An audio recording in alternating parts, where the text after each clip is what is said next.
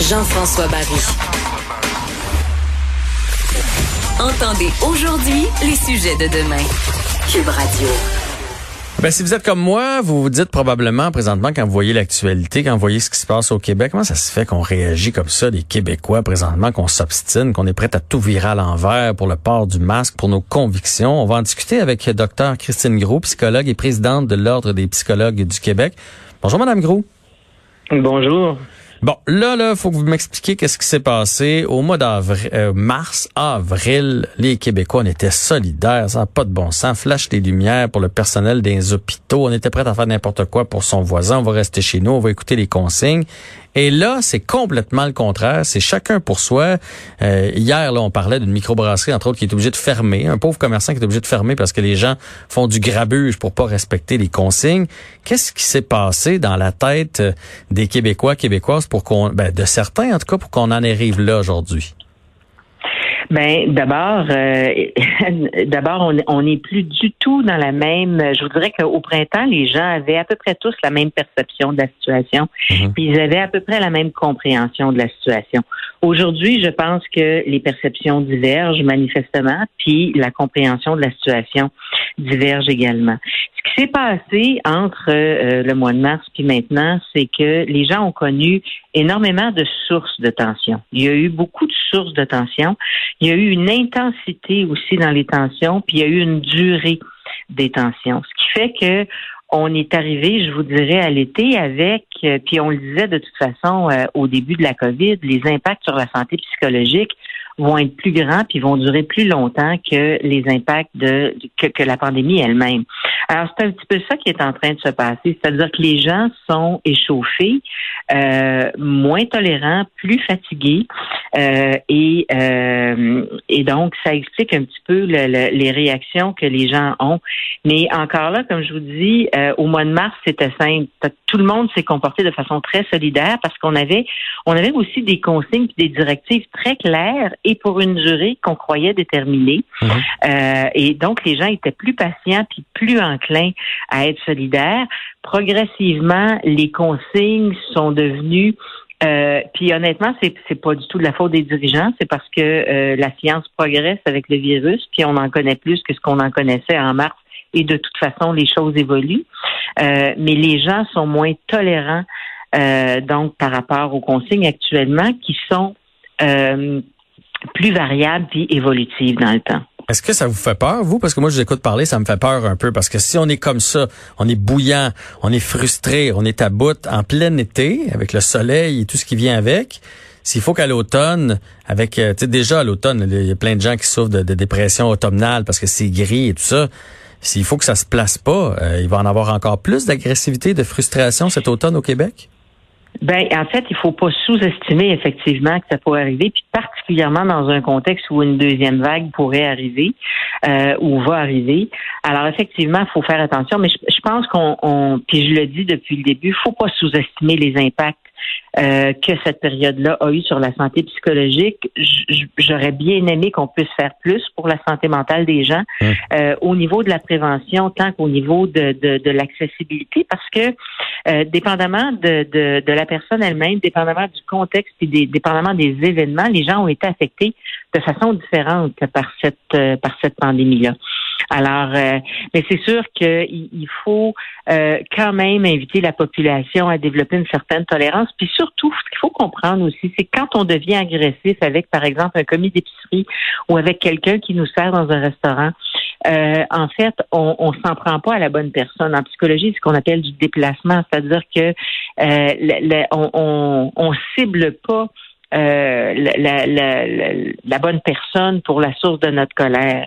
Et donc, ça, c'est un peu dommage parce que c'est comme si, dans le fond, on punit quelqu'un qui est complètement euh, innocent et qui ne fait que suivre les directives. Alors, peut-être qu'il vaut mieux trouver d'autres façons de prendre sur soi puis de développer justement des, des façons de, de canaliser cette, euh, ce trop plein de, de, de colère ou d'agressivité là quand on l'éprouve.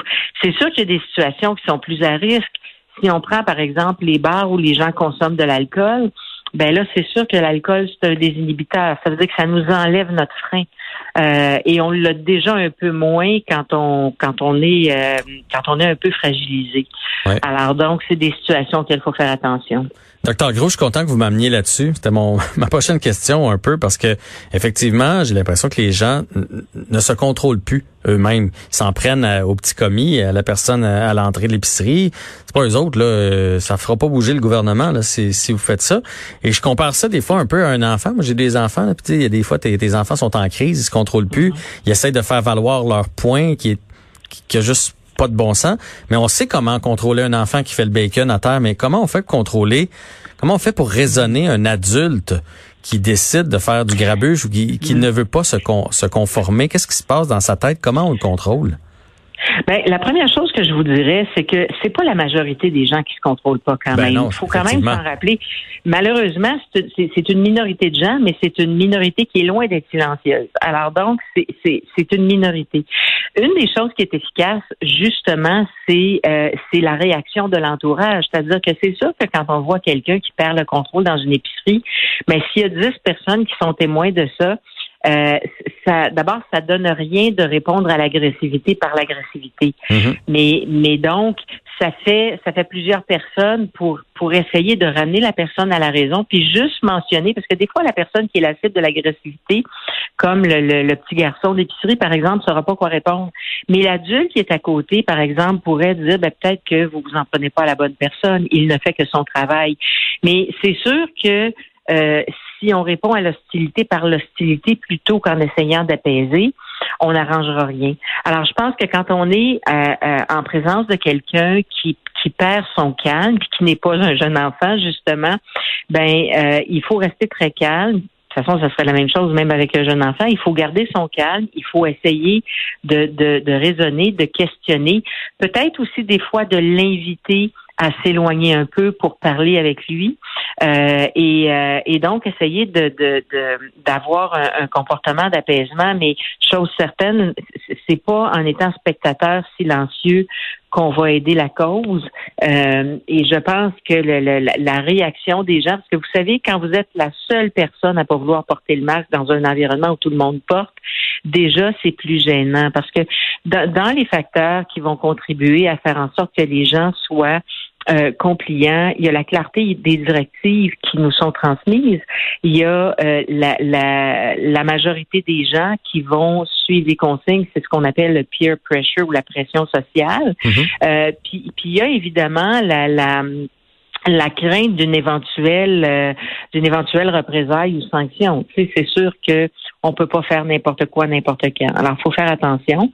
Euh, puis, je vous dirais que les gens les plus à risque, euh, c'est peut-être des gens qui ont déjà des difficultés d'autorégulation parce qu'encore là, il y a des gens qui ont une très bonne capacité euh, de, de, contenance, puis il y a des gens qui sont plus impulsifs, qui sont plus irritables, euh, qui se fâchent plus facilement. Alors ces gens-là doivent peut-être prendre conscience qu'ils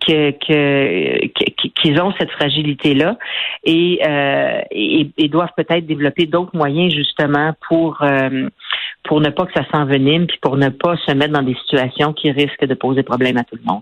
Fort intéressant ce que vous venez de dire là. Je, je, je revoyais l'intervention, par exemple, au Tim Horton, que tout le monde a vu, puis dans le fond, euh, de vouloir le confronter, ça a été la pire des choses qu'on a faites. Fait que servons-nous de ce que vous venez de dire. Dernière question, le sentiment d'agressivité dans notre cerveau, il est déclenché par quoi? Il est situé où? C'est Qu'est-ce qui peut l'activer?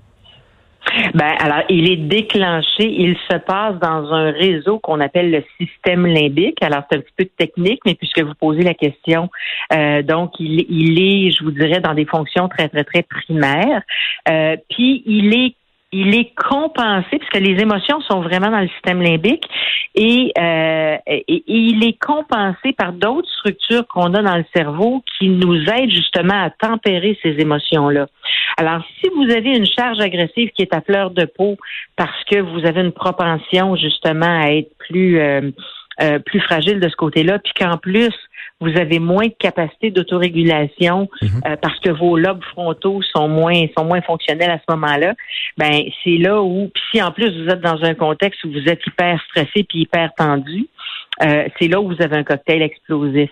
Alors, je vous dirais, il y a une responsabilité collective pour moi, c'est-à-dire qu'il y a une responsabilité de la personne elle-même qui connaît cet aspect-là d'elle-même, euh, de faire attention, de pas se mettre dans des situations comme ça, tu sais, quand on est à fleur de peau. Quand on est à fleur de peau, peut-être de développer le réflexe de s'éloigner puis d'aller respirer comme faut avant d'interagir avec des gens, puis de prendre conscience que euh, on s'en prend à des, des, gens qui sont tout à fait innocents.